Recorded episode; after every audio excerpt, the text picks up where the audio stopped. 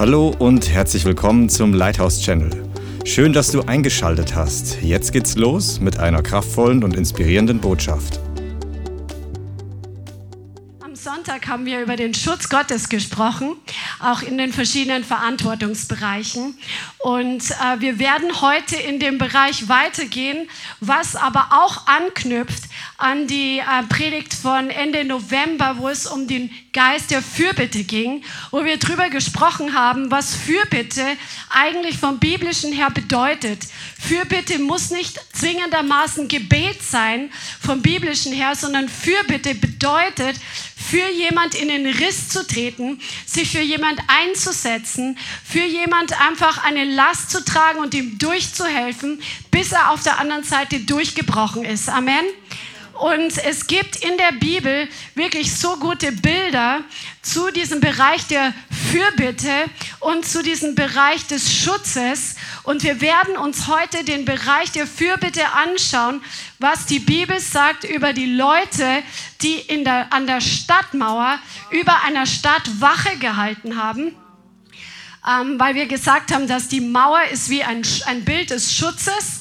Und diese Mauer hast du auch, wenn du jetzt zum Beispiel nicht ein aktiver Fürbitter in einem Dienst bist, so solltest du so eine Schutzmauer zu Hause haben, so solltest du eine Schutzmauer um deinen eigenen Autoritätsbereich herum haben, wo der Feind nicht hereinkommen kann, um dich zu beklauen, um durcheinander zu bringen, um, um deine Privatsphäre zu unterbrechen und zu stören, sondern du brauchst eine Schutzmauer. Und an dieser Mauer im Alten Testament sehen wir, dass verschiedene Posten eingesetzt waren in einer Stadt, um diese Mauern zu bewahren, nämlich Leute, die an den Toren standen, um die Tore zu behüten, das waren die Torhüter. Und dann gab es Leute, das waren die Turmwächter. Und das sind zwei Kategorien beziehungsweise zwei verschiedene Dimensionen von Fürbitte, die wir uns heute anschauen, die du auch für deinen eigenen privaten Bereich gebrauchen kannst und erst recht brauchen wir das als Leib Christi, dass wir eine Offenbarung davon bekommen, was das Wort Gottes sagt in Bezug auf Fürbitte in diesem Bereich. Amen. Amen. Halleluja. Also diese zwei Posten, diese Torhüter und die Turmwächter, die waren für die Sicherheit und das Überleben der Einwohner von grundsätzlicher Bedeutung. Amen. Amen. Und wir schauen uns das jetzt mal an. Ein Turmwächter also, die Stadtmauer, die war um die Stadt herum. Die Stadtmauer hatte verschiedene Tore. Und innerhalb der Stadtmauer haben wir gesagt, wenn es nicht nur eine Schutzmauer ist, sondern auch eine Wehrmauer, dann hatte die Stadt an der Mauer auch verschiedene Wehranlagen und sie hatten Türme. Und zwar so Ausgucktürme. Und auf diesen Ausgucktürmen, die Türme waren höher als der Rest der Mauer, war jemand eingesetzt, um von diesem Turm aus in die Ferne zu gucken und zu sehen, was auf die Stadt zukommt. Ja? In die Ferne zu blicken, ob Feind oder Freund sich naht. Ja? Und gegebenenfalls, wenn ein Feind unterwegs war, Alarm zu schlagen, damit die, ähm, damit die Torwächter ihren Job tun und damit auch die Armeen in Bewegung gesetzt werden oder zumindest mal sich positionieren. Amen. Ähm, und das war sehr, sehr wichtig, dass der Turmwächter auf dem Turm nicht geschlafen hat, sondern dass er wirklich wach war, dass er wachsam war und die Stärke des Turmwächters liegt in seiner Vision, in seinem Blicken, in seinen Sehen, in seiner Sehschärfe. Menschen, die berufen sind, solche Turmwächter im geistlichen Bereich zu sein, in dem Bereich der Fürbitte, das sind Menschen, die eine starke Sehergabe haben, die Gott gebraucht im prophetischen Sehen. Gott spricht zu ihnen, wenn sie zum Beispiel Fürbitter im Bereich einer Gemeinde sind, Gott spricht zu ihnen über ihre geistliche Sicht. Er wird ihnen Träume geben, er wird ihnen Visionen geben, er wird zu ihnen sprechen durch Bilder, was für Gefahren auf die Gemeinde zukommen, damit sie entsprechend beten und handeln können. Amen. beziehungsweise die Information weitergeben können. Und das kannst du auch für dein Haus. Und der Herr, wir hatten gesprochen darüber am Sonntag, dass Gott dir Verantwortung und Autorität gegeben hat. Diese zwei Dinge gehen immer Hand in Hand. Oder über deinem Arbeitsplatz, dass du wirklich geistlich wach bist, dass du geistlich wachsam bist. Und dann wird Gott auch zu dir sprechen, wenn der Feind versuchen wird, zum Beispiel deine Familie anzugreifen. Oder er wird zu dir sprechen, wenn der Feind versucht, an deinem Arbeitsplatz anzugreifen, um deinen Posten wegzunehmen. Oder solche Dinge. Ne? Also einmal die Turmwächter, die schauen wir uns gleich nochmal mehr an. Und die Torhüter. Die Torhüter, die standen an den Toren. Die Torhüter waren nicht erhöht wie die Turmwächter, sondern die Torhüter waren am Boden die waren nah am Tor und sie hatten die Aufgabe, das Tor zu schließen, wenn der Feind in der Nähe war. Wenn der Feind im Anmarsch war, mussten die die Tore schließen. Die Torhüter, die haben eng zusammengearbeitet mit den Turmwächtern. Und die Torhüter, dadurch, dass sie keine erhobene Position hatten, war ihre Stärke nicht in ihrer Sicht, sondern ihre Stärke war in ihrer Waffe die waren für den Nahkampf ausgebildet. Amen. Und ähm, die, die kannten ihre Waffe. Und auch das ist so wichtig, dass du kennst, welche Waffen der Herr dir geistlich gegeben hat, um deinen Einflussbereich zu bewachen, um die Tore und die Türen deines Lebens zu behüten, zum Beispiel für deine Familie. Amen. Und darüber wollen wir ähm, noch mehr in die Tiefe gehen. Jede Ortsgemeinde braucht einen solchen Fürbittedienst, damit die Gemeinde des lebendigen Gottes, die die Säule und die Grundfeste der Wahrheit ist, hier, damit sie hier auf der Erde Schutz hat, weil die Gemeinde ist die Gemeinde des Herrn. Amen. Die Gemeinde ist die Gemeinde des Herrn. Ich verstehe gar nicht, warum es so modern ist, die Gemeinde aufzuspalten oder sich in kleinen Grüppchen zu treffen und so eine Zellgruppenbewegung zu machen, wie es in Ländern nötig ist, wo Verfolgung da ist, da geht es nicht anders. Aber wenn du die Möglichkeit hast, in einer Gemeinde zu sein, ähm, wie es im Neuen Testament vom Herrn gesetzt wurde, wie geschrieben steht, dass der Herr das von Grundlegung an der Welt hat er sich die Gemeinde erwählt, um die Weisheit seine Weisheit dem Feind zu offenbaren. Das war der Plan Gottes von Grundlegung an, dass die Gemeinde eines Tages bestehen soll. Die Gemeinde, die aufgebaut ist auf der Grundlage der Apostel und Propheten. Warum will man sich dann aufspalten in Zellgruppen, wo es keine Autorität gibt? Die sind völlig schutzlos. Also lasst uns wirklich ein Herz haben für die Gemeinde. Die Gemeinde ist die Braut Christi. Amen. Halleluja. In Epheser 2, Vers 20 steht, ihr seid aufgebaut auf der Grundlage der Apostel und Propheten, wobei Christus Jesus selbst Eckstein ist. In ihm zusammengefügt wächst der ganze Bau zu einem heiligen Tempel im Herrn und in ihm werdet auch ihr mit aufgebaut zu einer Behausung Gottes im Geist. Wow, das ist so gewaltig. Die Gemeinde auf der Erde ist der Wohnort Gottes im Geist. Gott hat Freude an seiner Gemeinde. Er liebt seine Gemeinde. Es ist sein Zuhause da fühlt er sich zu Hause. Come on, das ist so gewaltig.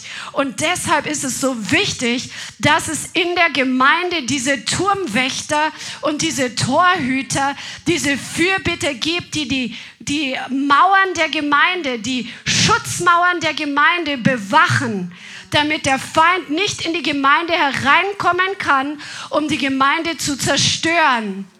Amen. Der Feind hasst die Gemeinde. Sie ist sein direkter Rivale hier in, auf der Erde und besonders in der Endzeit, wo Satan sein Königreich immer mehr aufplustern und aufpushen und groß machen möchte und sich ausbreiten möchte. Da ist die Gemeinde der direkte Rivale der Mächte der Finsternis.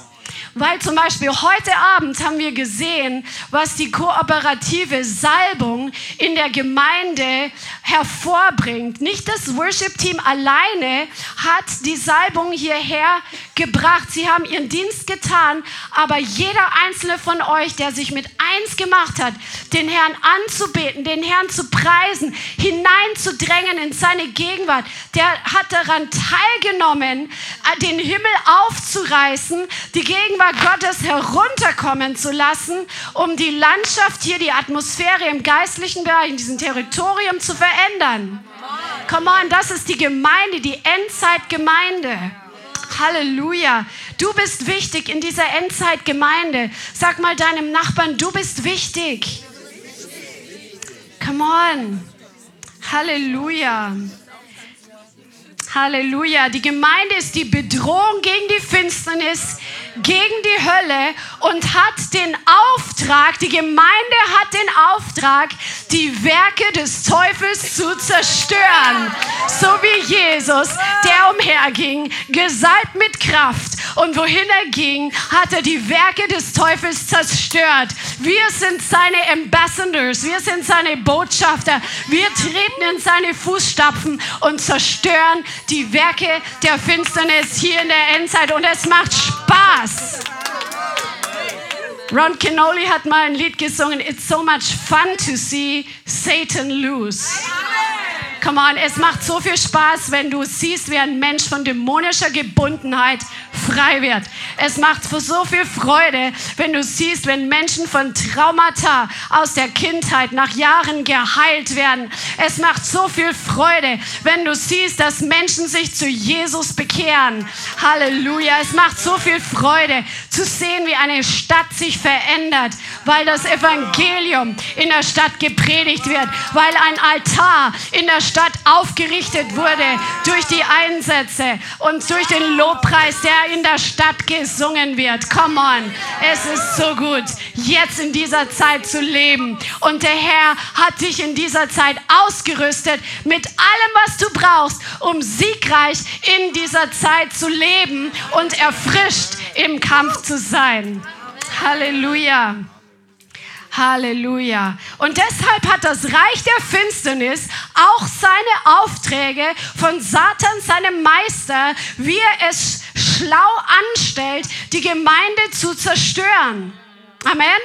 Und wir werden uns einige ähm, seiner Taktiken heute anschauen. Aber Matthäus 16 beschreibt, was der Auftrag der Hölle ist. Matthäus Kapitel 16 und das ist ziemlich interessant, was hier geredet wurde. Im Vers 13. Und das ist richtig cool. Als aber Jesus in die Gegenden von Caesarea Philippi gekommen war, fragte er seine Jünger und sprach, was sagen die Menschen, wer der Sohn des Menschen ist? Und Caesarea Philippi, das ist der nördlichste Ort, in dem Jesus war.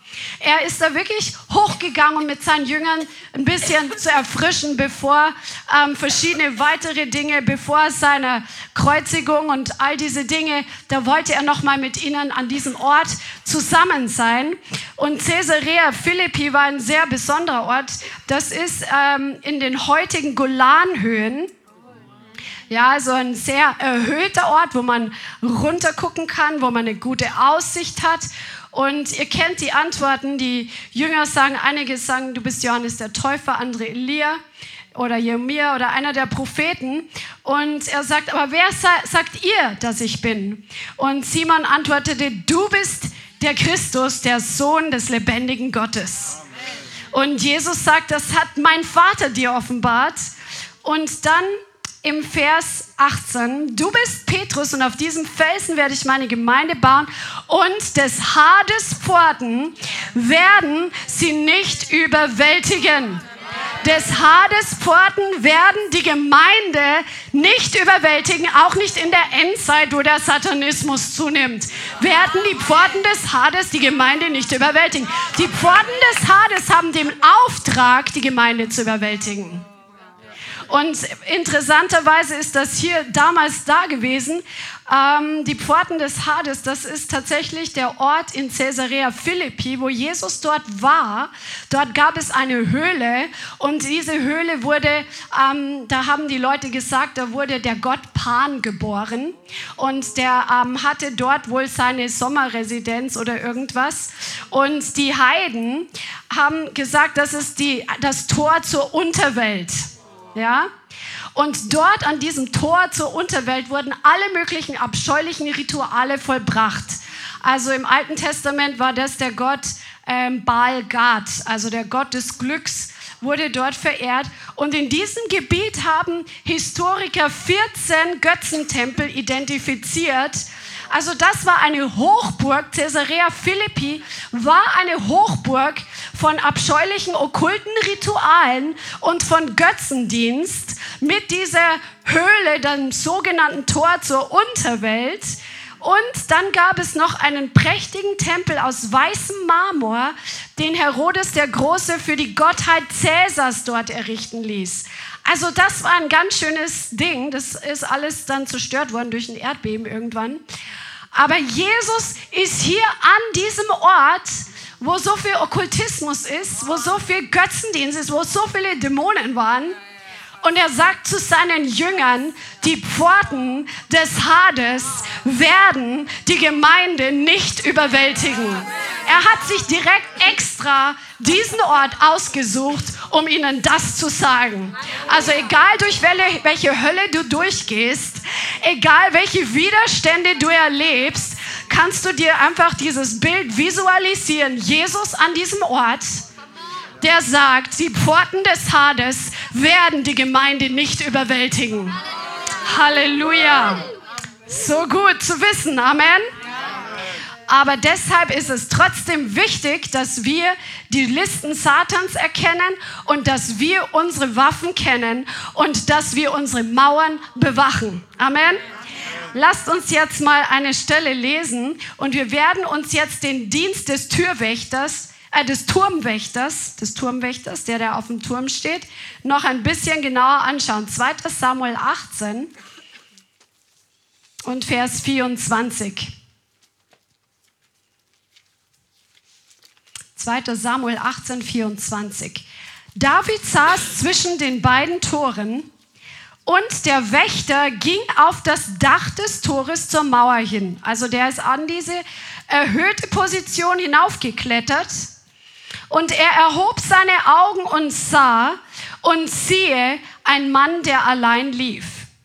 Und der Wächter rief hinunter und meldete es dem König. Also König, äh, der König David, der saß zwischen zwei Toren, der hat zwei Tore gleichzeitig behütet. Und dann gab es diesen Turmwächter, der hochklettert und der dem König meldet, da läuft ein Mann auf die Stadt zu, er läuft alleine. Der König sagte, wenn er alleine ist, so ist es eine Freudenbotschaft in seinem Mund. Und als er ständig näher und näher kam, sah der Wächter einen anderen Mann laufen.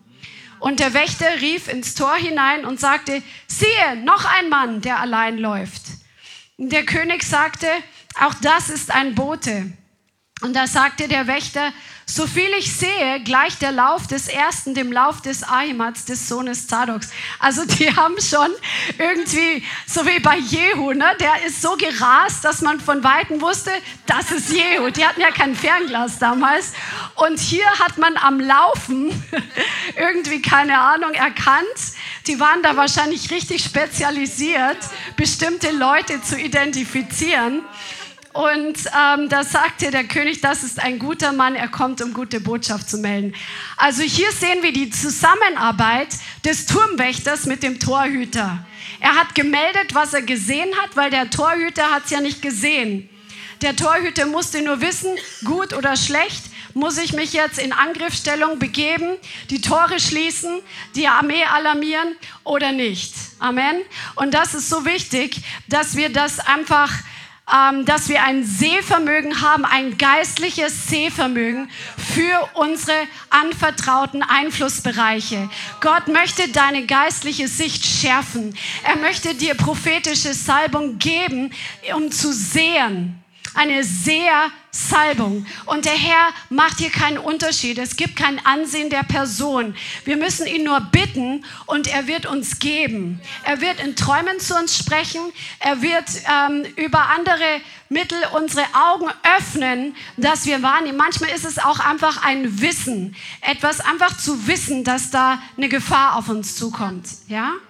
Und das, ähm, da kannst du den Herrn wirklich im Gebet darum bitten, wenn das ähm, noch nicht so geschärft ist oder geübt ist. Und der Herr wird dich lehren, deine Sehsinne im geistlichen Bereich zu trainieren dass du auch unterscheiden kannst, so wie der gesehen hat, ah, der, so wie der läuft, das ist der Typ. Ähm, dass Gott wirklich deine Sinne da in dem Bereich noch mehr schärft. Wichtig ist, dass wir die eigenen Unreinheiten aus dem Leben äh, bewältigen und, und uns reinigen lassen, damit unsere Sicht schärfer wird. Amen. Je reiner unser Leben ist, je mehr wir in Einklang sind mit dem Wort und dem Heiligen Geist, desto schärfer ist unser Sehvermögen geistlich.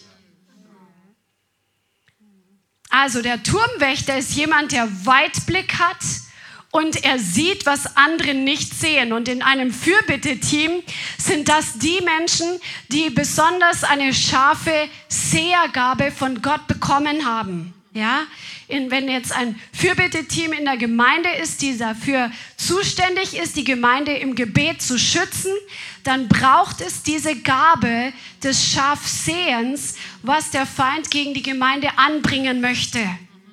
Amen. Das ist ein ganz wichtiger Bereich. Und ähm, auch das Wort der Erkenntnis ist ein, einer von diesen sehr Funktionen, die Gott in diesem Bereich gebraucht, dass er dir ein Wort der Erkenntnis gibt. Ähm, zum Beispiel, äh, keine Ahnung, du spürst, dass ein Widerstand da ist und es ist so wie so eine, das muss gar nicht immer so, du musst gar nicht alle Details träumen. Manchmal ist es einfach nur so dieses alarmiert sein. Wir hatten ja zum Beispiel auch schon vor Jahren, das ist jetzt schon ähm, sehr lang her, als wir noch unsere ersten Räume haben in der ehemaligen Bar. Und auch der Anfang, als wir hier waren, da kam äh, eine Person oder einmal waren es zwei Personen von dieser Sekte, die in Frankfurt ist, die sich verstellen und die Leute abwerben wollen. Und man hat das gleich gespürt an dem Tag, dass ein massiver dämonischer Widerstand in der Atmosphäre war. Und ähm, der Herr hat dann gemacht, dass die es sicher nicht lange ausgehalten haben. Preis dem Herrn, Gott ist gut. Aber einfach diese, das Wort der Erkenntnis kann auch mal durch das geistliche Fühlen ähm, übermittelt werden. Geisterunterscheidung ist auch so wichtig, dass wir da geschärft werden. Ja, dass wir ähm, unterscheiden können, wenn Menschen zum Beispiel, die Leute, die zum Beispiel den Welcome-Dienst machen, die sind auch so gewisse Türhüter, Torhüter, dass wir Unterscheidung haben, kommen die Menschen mit guten oder mit bösen Absichten. Ja, also ist nicht nur für die Fürbitter, auch für die Leute im Ordnungsteam. Come on. Der Turmwächter, der hatte eine 360-Grad-Ansicht und er hatte eine Schofar. Die Schofar, die wurde für Ankündigungen verwendet. Ja, der, der hatte, ähm, oder auch eine Glocke. Er hat die Schofar benutzen müssen, wenn es bestimmte Signale gab. Signale zum Beispiel, um die Torhüter zu informieren oder Signal, ähm, dass das Sieg da ist oder sonst was. Ja? Also die, das ist so wichtig, auch Alarm zu schlagen an die richtigen Personen. Wenn Leute in einem Fürbitte-Team etwas wahrnehmen, was der Feind tun möchte, dann soll er nicht die Gemeinde informieren, sondern die anderen im Fürbitte-Team, die die Torhüter sind, die dann ihre Waffen zücken, ihre geistlichen und ihre Gebetslevels ähm, höher, äh, höher nehmen oder andere Strategien sich vom Herrn geben lassen. Und die, die Turmwächter haben auch so eine geistliche ähm, Spionagefunktion.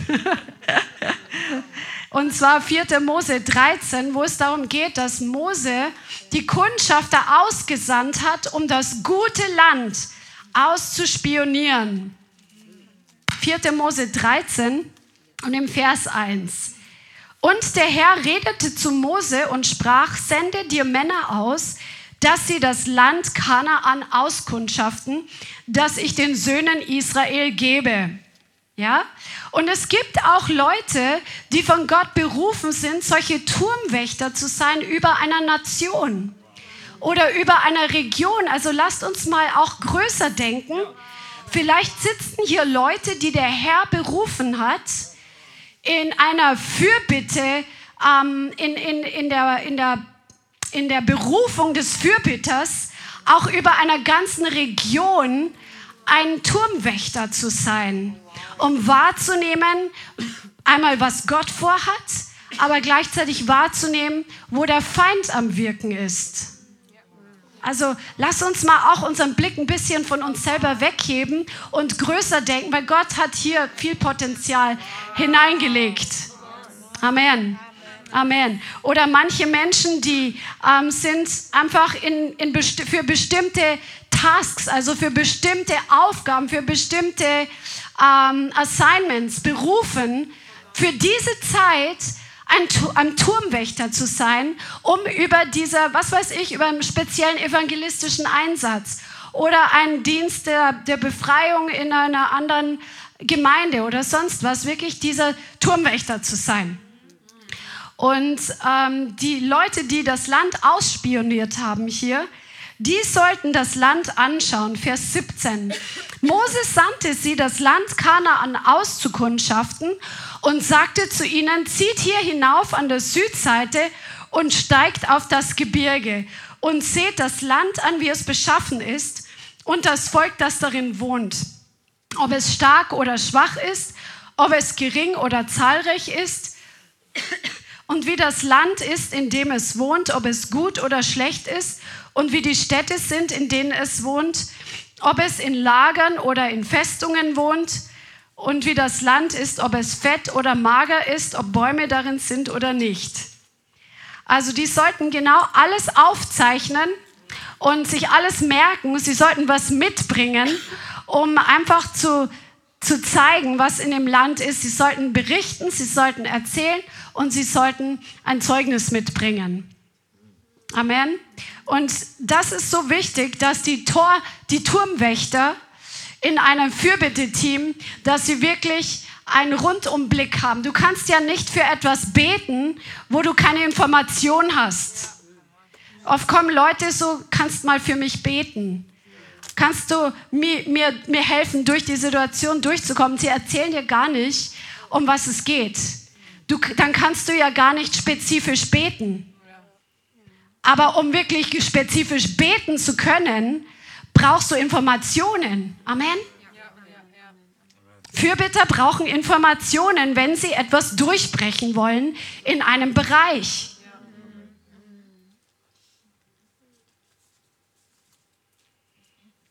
Und sie sammeln die Informationen und können dann entsprechend diese Haltung dann einnehmen, zu bewachen und ähm, zu bewahren. Jetzt schauen wir uns die Torhüter an. Wir haben am Sonntag gesagt, wer immer die Tore einer Stadt bewachte, der hatte sozusagen die Kontrolle über die Stadt. Oder wer die, die Tore in der Hand hatte. Wenn die Stadt die verschiedene Tore hatte und alle Tore waren zu, nur nicht eins, ein Tor war offen, konnte der Feind durch dieses eine Tor reinkommen und die Stadt zerstören. Es hat nichts gebracht, dass elf Tore geschlossen waren, wenn ein Tor offen ist. Come on, das ist so wichtig in einem Fürbitte-Team. die Tore sind der Sitz der Autorität. Und in Nehemia 3 zum Beispiel werden verschiedene, da wird ja die Stadtmauer aufgebaut. Und da sehen wir, dass es verschiedene Tore gab. Das Fischtor, das Schaftor, das Taltor, das Quelltor und so weiter und so fort. Und was haben wir am Sonntag gesagt? Es gibt verschiedene Eingangstore in unser persönliches Leben, wie, wie unsere Augen und unsere Ohren oder unser Herz, wen wir an unser Herz lassen, wen wir unser Herz öffnen. Die Tore müssen bewacht werden. Du bist dafür verantwortlich, die Tore in deinem Haus zu bewachen, deiner Familie, die Eingangstüren, wo der Feind eventuell sich Zutritt verschaffen können ähm, kann. Amen. Lass uns das nochmal anschauen, den ersten Torwächter, den Gott eingesetzt hat. 1. Mose Kapitel 2 und Vers 8. Und der Herr Gott pflanzte, 1. Mose 2, Vers 8, einen Garten in Eden im Osten. Und er setzte dorthin den Menschen, den er gebildet hatte. Also Gott hat einen Garten in e gepflanzt in Eden. Und dieses Wort Garten ist das Wort Gan. Gibt es ja auch jetzt noch im Hebräischen. Wir waren mal in so einem wunderschönen ähm, Freizeitgebiet in, in Israel letztes Mal, als wir da waren, zu unserem 50 äh, zu unserem 30-jährigen Hochzeitsjubiläum. Genau, ja, 50-jähriges Jubiläum haben wir noch nicht. Habe ich jung gehalten, ne?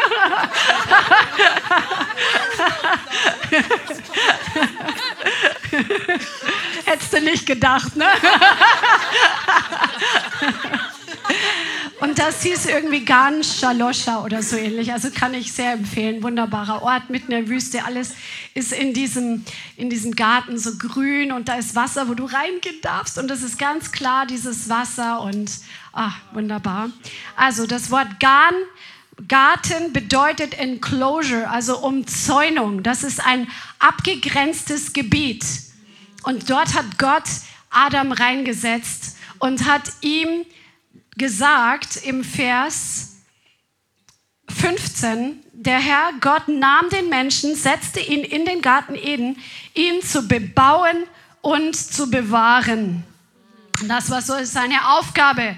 Er war der erste Torhüter dieses Gartens. Er war der Schamar. Er sollte der Wächter sein dieses Gartens. Gott hat ihm Autorität anvertraut. Gott hat ihm Verantwortung gegeben für diesen Garten, für diesen eingezäunten Bereich. Und wir, wir lesen mal 1. Mose 3, Vers 6, was passiert ist. Oder im Vers 1 sehen wir, die Schlange war listiger als alle Tiere des Feldes, die der Herr Gott gemacht hatte. Und sie sprach zu der Frau, hat Gott wirklich gesagt, von den Bäumen des Gartens dürft ihr nicht essen. Und die Frau redet mit der Schlange. Wo war jetzt Adam? Was soll das? Adam war der Torhüter des Gartens und seine Frau redet mit der Schlange. Wo war Adam? Hm? Schauen wir mal, im Vers 6. Und die Frau sah, dass der Baum gut zur Nahrung war und dass er eine Lust für die Augen war und dass der Baum begehrenswert war, Einsicht zu geben, nachdem sie mit der Schlange geredet hat. Und sie nahm von seiner Frucht und aß und sie gab auch ihrem Mann, der bei ihr war. Und er aß. Ihr Mann war bei ihr. Während die Frau mit der Schlange redet, steht Adam die ganze Zeit daneben. Der Torhüter, der in den Garten eingesetzt war. Come on. Torwächter schauen nicht zu, wie die Schlange mit den Leuten redet, die der Herr dir anvertraut hat. Torhüter töten die Schlange. Wir sollen nicht mit der Schlange reden, wir sollen sie töten. Amen. Amen. Und die Schlange, die in Genesis nicht getötet wurde, hat sich genähert an der Schläfrigkeit der Christen und war in der Offenbarung dann ein Drache. Oh. Also man beobachtet nicht Schlangen, man schlägt ihnen den Kopf ab. Amen. Lasst uns radikal werden. Beobachte nicht die Schlangen in deinem Haus oder wenn Schlangen Menschen zum Beispiel, die vom Teufel geführt sind, mit deinen Kindern reden, sondern sorg dafür, dass dein Kind da aus dem Schussfeld rauskommt. Amen. Torwächter haben ihre Stärke nicht in ihrer Sicht, weil sie am Boden sind. Sie sehen aber die Schlangen, die im Gras sind. Weil die Schlangen sind, die siehst du nicht vom Turm aus, weil die Schlangen die Farbe haben wie das Gras.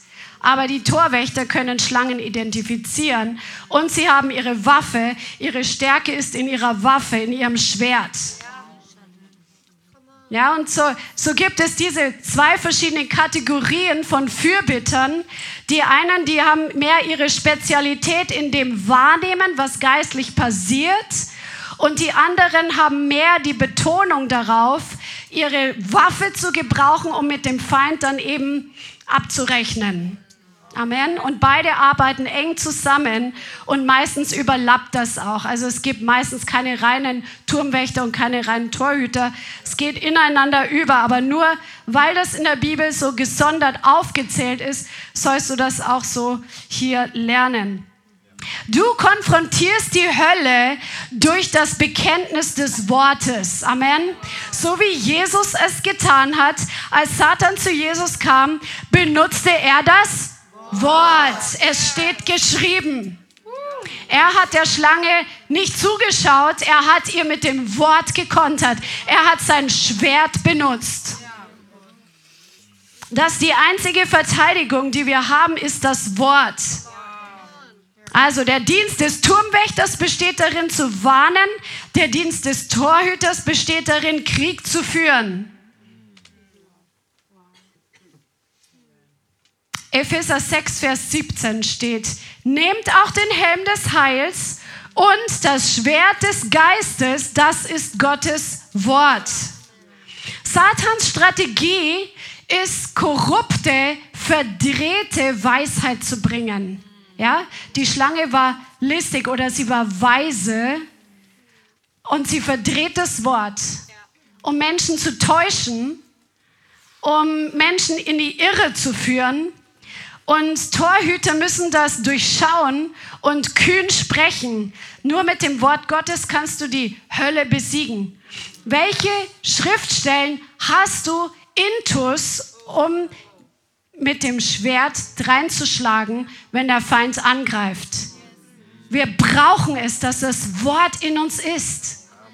Und es gibt auch in einer Gemeinde zum Beispiel verschiedene Tore, zum Beispiel das Tor der Gesundheit. Und dann gibt es Torwächter, die zum Beispiel besonders dafür beten, dass die Gemeinde gesund bleibt. Dann musst du natürlich die Bibelstellen raussuchen, wo es um die Verheißung der Gesundheit geht. Amen. Oder zu Hause, das Tor deiner Finanzen und deines Besitzes. Wenn du dafür kämpfen musst, weil der Feind versucht, dir Dinge zu rauben dann such dir diese Bibelstellen raus und fange an, das Wort zu beten. Das ist dein Schwert, mit dem du gegen die Schlange angehst. Amen.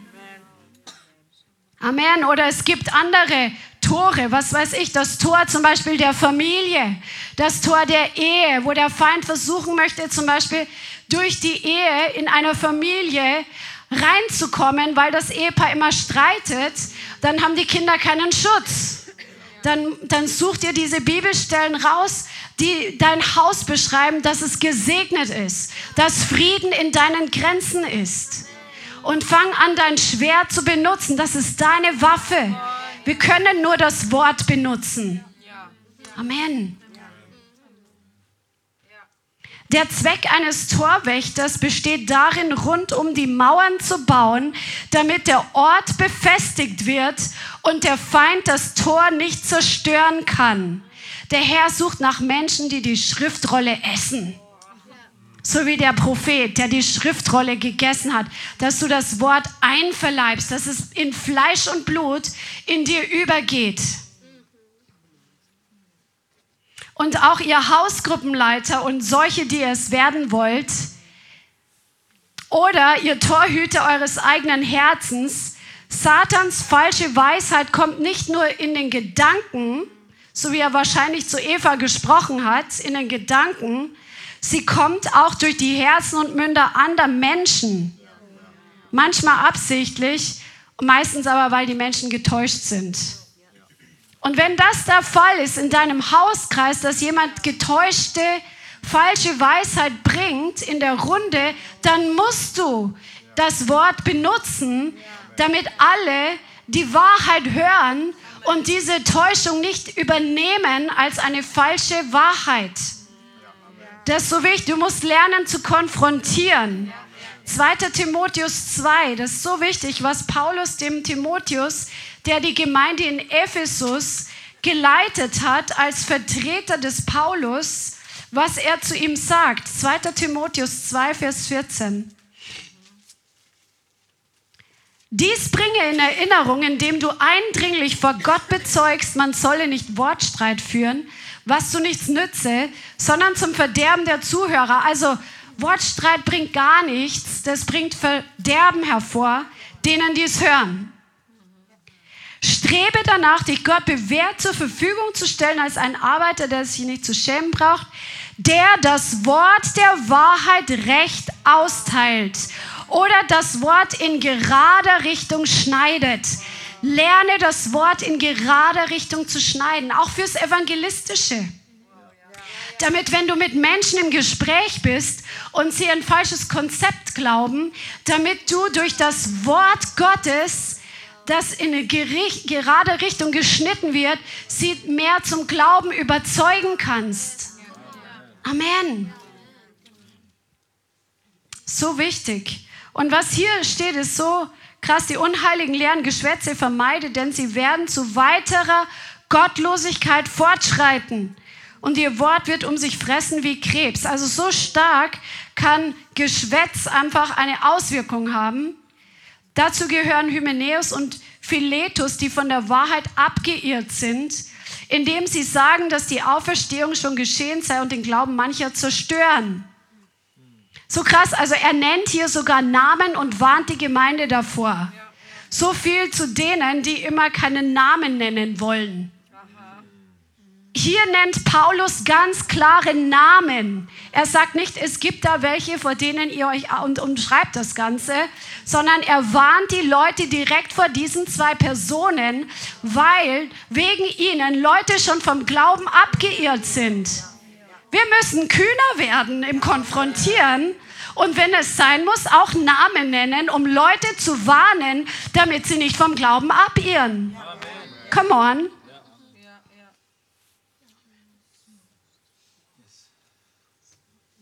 Der Feind kommt manchmal auf verschiedene Arten und Weisen.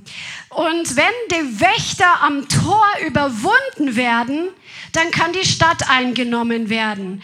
Deswegen sind diejenigen in der Fürbitte, die an den Toren stehen, wirklich die Fürbitter für die Gemeinde sind oder du als Fürbitter zu Hause.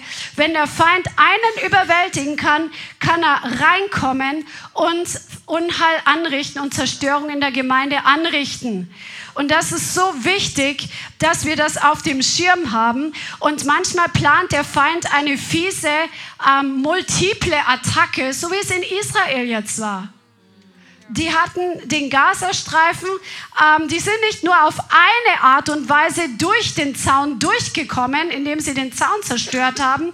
Sie haben die Wächter erstmal umgelegt, alle Wächter am Zaun umgelegt, aber das hat nicht gereicht. Die hatten noch andere Listen auf Vorrat. Sie sind über die Luft gekommen mit Paraglidern. Sie haben Tunnel gebaut, haben sich durchgegraben. Und manchmal gibt es solche Zeiten im geistlichen Kampf einer Gemeinde oder bei dir zu Hause vielleicht, wo der Feind auf mehrere ähm, Dimensionen versucht einzudringen. Und es reicht, wenn ein Torhüter nur überwunden wird, weil der Torhüter ist der Starke, der Strongman. Jesus sagt in Markus 3, wo es eigentlich um Befreiungsdienst auch geht, aber du kannst das Prinzip genauso für das Reich Gottes verwenden. Markus Kapitel 3 und Vers 23.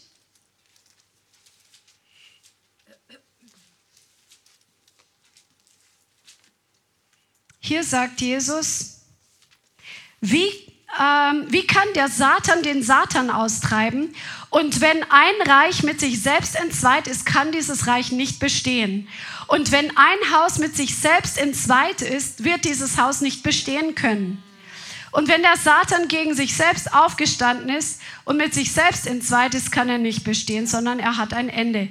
Niemand aber kann in das Haus des Starken eindringen und seinen Hausrat rauben, wenn er nicht vorher den Starken gebunden hat. Und dann wird er sein Haus berauben. Also man wird versuchen zuerst, das bezieht sich natürlich auf Befreiungsdienst, du musst den Dämonen erst rauskicken, damit die Menschen in Freiheit sind, dass der Teufel sie nicht mehr länger beklauen kann. So gut. Preis dem Herrn. Aber gleichzeitig auch die Torhüter sind die Starken. Wenn der Feind in die Stadt eindringen möchte, wird er den Torhüter versuchen zu überwinden, damit er in die Stadt eindringen kann, um die Stadt zu berauben. Und wie wir gesagt haben, die Hölle hat den Auftrag, die Gemeinde zu überwältigen und versucht also, den Torhüter zu binden. Deswegen lasst uns für unsere Fürbitter beten, weil sie stehen direkt im Visier des Feindes. Sie stehen direkt, sie sind direkte Angriffspunkte des Feindes. Weil wenn sie die überwinden können, können sie in die Gemeinde eindringen. Ja, ist wichtig. Und sie versuchen sie zu binden, zum Beispiel durch schlechte Herzenshaltungen. Der Feind versucht ähm, Fürbitter oder Torhüter durch Eifersucht, Stolz, Anstoß, Frustration, falsche Seelenbindung, Punkt, Punkt, Punkt, Punkt, Punkt, zu binden. Oder durch ungerechten Zorn. Das fand ich so interessant von diesem ehemaligen Satanisten zu hören. If you get angry, you lose your power.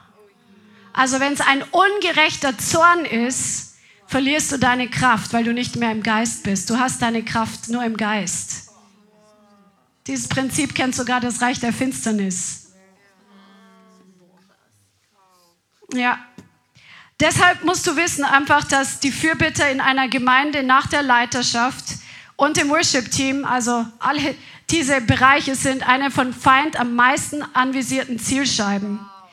Und sie brauchen unsere Gebetsunterstützung. Wenn du nicht in diesem Fürbitte-Team bist, damit sie erfrischt sind, dann bete für sie, dass sie wachsen können, dass sie stark sind und dass sie selbst realisieren, wenn sie schwach sind. Es bringt ja nichts, wenn der Torhüter einschläft weil er schwach ist, dann muss er einfach mal eine Pause haben und eine andere muss seinen Posten für die Zeit übernehmen. Amen. Eine Ablösung. Die Mauern zum Beispiel der Babylonier waren äußerst befestigt und jeder fürchtete die Babylonier und sie investierten aber in den Ausbau der Mauern nach oben. Und die Perser, die konnten die Babylonier überwinden, weil sie unten durchgegraben haben. Die hatten durch den Tigris eine Zisterne gefunden, wie sie in die Stadt eindringen konnten. Und so konnten die starken Babylonier, die nach oben und nach oben und nach oben gebaut haben, aber nicht ihre Mauern befestigt haben, so konnten sie in die Stadt eindringen und sie überwältigen. Und jetzt musst du natürlich wissen, was der Feind in der Gemeinde im Speziellen gerne angreifen möchte. Er möchte den Altar angreifen. Erstens, den Altar. Er will, dass der Altar verunreinigt wird, wie wir es im Alten Testament sehen, dass durch Götzendienst, durch Gräueltaten der Altar Jahwes verunreinigt wurde. Und deswegen lassen wir hier auch hier vorne nicht jeden predigen, der uns als Prediger vorgeschlagen wird. Deshalb, weil wir die Leute nicht kennen. Ist ja nicht alles schlecht, aber wir kennen sie einfach nicht. Oder wir lassen hier auch nicht jeden im Lobpreisteam singen, bis eine gewisse geistliche Reife und Heiligkeit da ist, damit der Altar nicht verunreinigt wird. Und es, es gab hier schon sehr begabte Lobpreissänger in unserer Gemeinde, die nicht mehr hier sind, aber die dann gegangen sind, um in der We weltliche Lieder zu singen. Also ich kenne mehr, mehrere, die gegangen sind, weltliche Lieder zu singen. Die haben eine verunreinigte Salbung. Das brauchst du nicht in der Gemeinde. Gebrauche deine Gaben in Reinheit für den Herrn. Der Feind will den Altar verunreinigen. Das ist eine Strategie des Teufels, wenn er das irgendwie schafft in einer Gemeinde, damit sie angreifbar wird und überwindbar wird. Zweitens, der Feind will die Einheit, die, den Zusammenhalt in einer Gemeinde, die Unterordnung einfach. Er will das angreifen, das ist sein Ziel, indem er zum Beispiel Anstoß sät, indem er ähm, auf die Knöpfe der Leute drückt, wo sie zu triggern sind. Oder Streit und Uneinigkeit, Lästerung. Warum? Warum will er die Einheit angreifen? Weil die Einheit macht, dass das Öl fließt. Im Psalm 133, wo Brüder in Einheit beisammen sind, fließt das Öl vom Bad auf den ganzen Leib. Und der Feind hasst die Salbung, weil die Salbung die Werke der Finsternis zerstört. Drittens, er will die Hingabe und das Commitment angreifen. Dass Menschen sagen, oh, ihr übertreibt es ja wirklich. Also das reicht doch eine viel geringere Hingabe als das, was ihr alles macht. Aber je stärker die Hingabe und das Commitment, weil du weißt, dass dein Ort hier in diesem Dienst ist, zum Beispiel, oder in dem Dienst, wo du zu Hause in deiner Gemeinde bist, wenn du weißt, das ist der Ort, wo Gott dich haben will, dann sei mit deinem Commitment dabei, weil das ist wie ein Bündnis. Und Bündnisse haben eine Macht im geistlichen Bereich. Und der Feind ist ein Bündnisbrecher. Deswegen versucht er Ehen zu zerstören, weil im Bündnis Kraft ist. Gott hat mit seinem Volk Bündnisse geschlossen. Warum? Weil Bündnisse stark sind. Gegen Bündnisse kommt der Feind nicht an. Deswegen versucht er Menschen dazu zu bringen, ihr Bündnis zu brechen oder ihr, ihr Commitment zu brechen.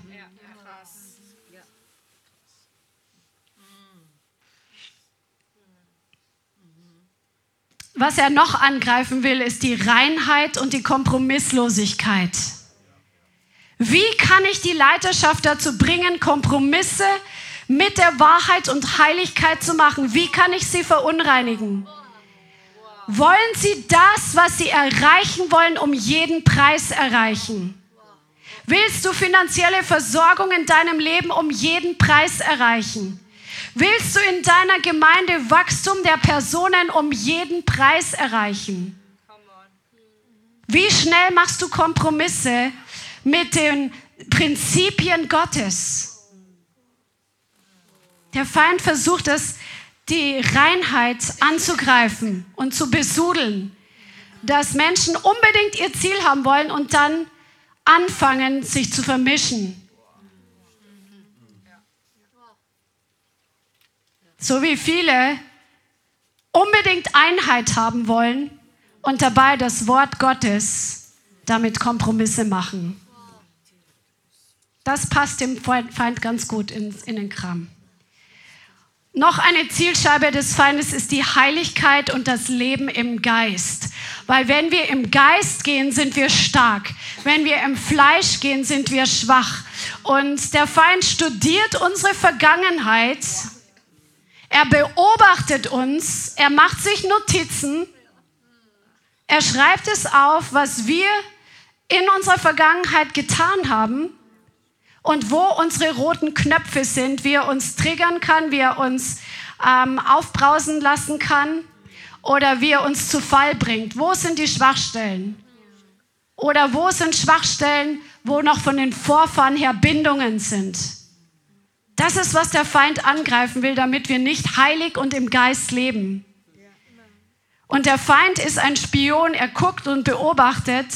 Und er beobachtet auch eine Gemeinde, er beobachtet Fürbitteteams, wo sind die schwachen Glieder in der Kette und wie kann ich einen Torhüter überwinden, um in die Gemeinde einzudringen oder bezieh auf dein Zuhause, um dort Harikiri zu machen. Hexereiflüche können nicht greifen, solange die Gemeinde im Geist geht. Und vor allem nicht die, die an vorderster Front gehen. Wie haben wir nochmal gesagt, die Leiterschaft, die Worshipper, die Fürbitter und die Mitarbeiter. Und das ist so interessant, was ich heute noch entdeckt habe. Das Wort Torhüter, das ist das Wort Shoer. Und das kommt 37 Mal im Alten Testament vor. Und mindestens 18 Mal im gleichen Zug werden die Lobpreiser erwähnt. Die Torhüter und die Lobpreiser, also die Fürbitter und die Lobpreiser arbeiten quasi Hand in Hand. Ähm, zum Beispiel in Nehemia 7, Vers 1 steht, und es geschah, als die Mauer fertig gebaut war und ich die Torflügel eingesetzt hatte, wurden die Torhüter und die Sänger und die Leviten bestimmt. Also, und oft werden die namentlich erwähnt, die Torhüter. Also Fürbittedienst ist nicht irgendwie ein Nebendienst, sondern das ist ein wichtiger Dienst wo in der Bibel an mehreren Stellen Namen aufgezählt werden oder Zahlen gegeben werden. 212 Torhüter wurden eingesetzt, die sich in Schichten abgewechselt haben. Oder 2. Chronik 8, Vers 14. Und er bestellte nach der Vorschrift seines Vaters David, also Salomo, die Abteilungen der Priester zu ihrem Dienst und die Leviten zu ihren Ämtern zum Loben und Dienen vor den Priestern nach der Bestimmung für jeden Tag. Und die Torhüter in ihren Abteilungen für jedes Tor. Denn so war das Gebot Davids des Mannes Gottes. Das ist so, so krass, also wie die Leviten, die Priester, die Sänger und die Torhüter einfach in einem Zug an verschiedenen Stellen immer wieder erwähnt werden. Und wenn du noch in keinem dieser Bereiche bist, dann kannst du dafür beten, weil deine Gebete haben Kraft. Bete für die Stärke der Lobpreiser. Bete für die Stärke der Torhüter. Amen. Und als letzten Vers, was wirklich wieder die Krönung ist, in Jesaja 60 sagt der Herr in Vers 17b: Als deine Wache setze ich Frieden ein und als deine Obrigkeit Gerechtigkeit.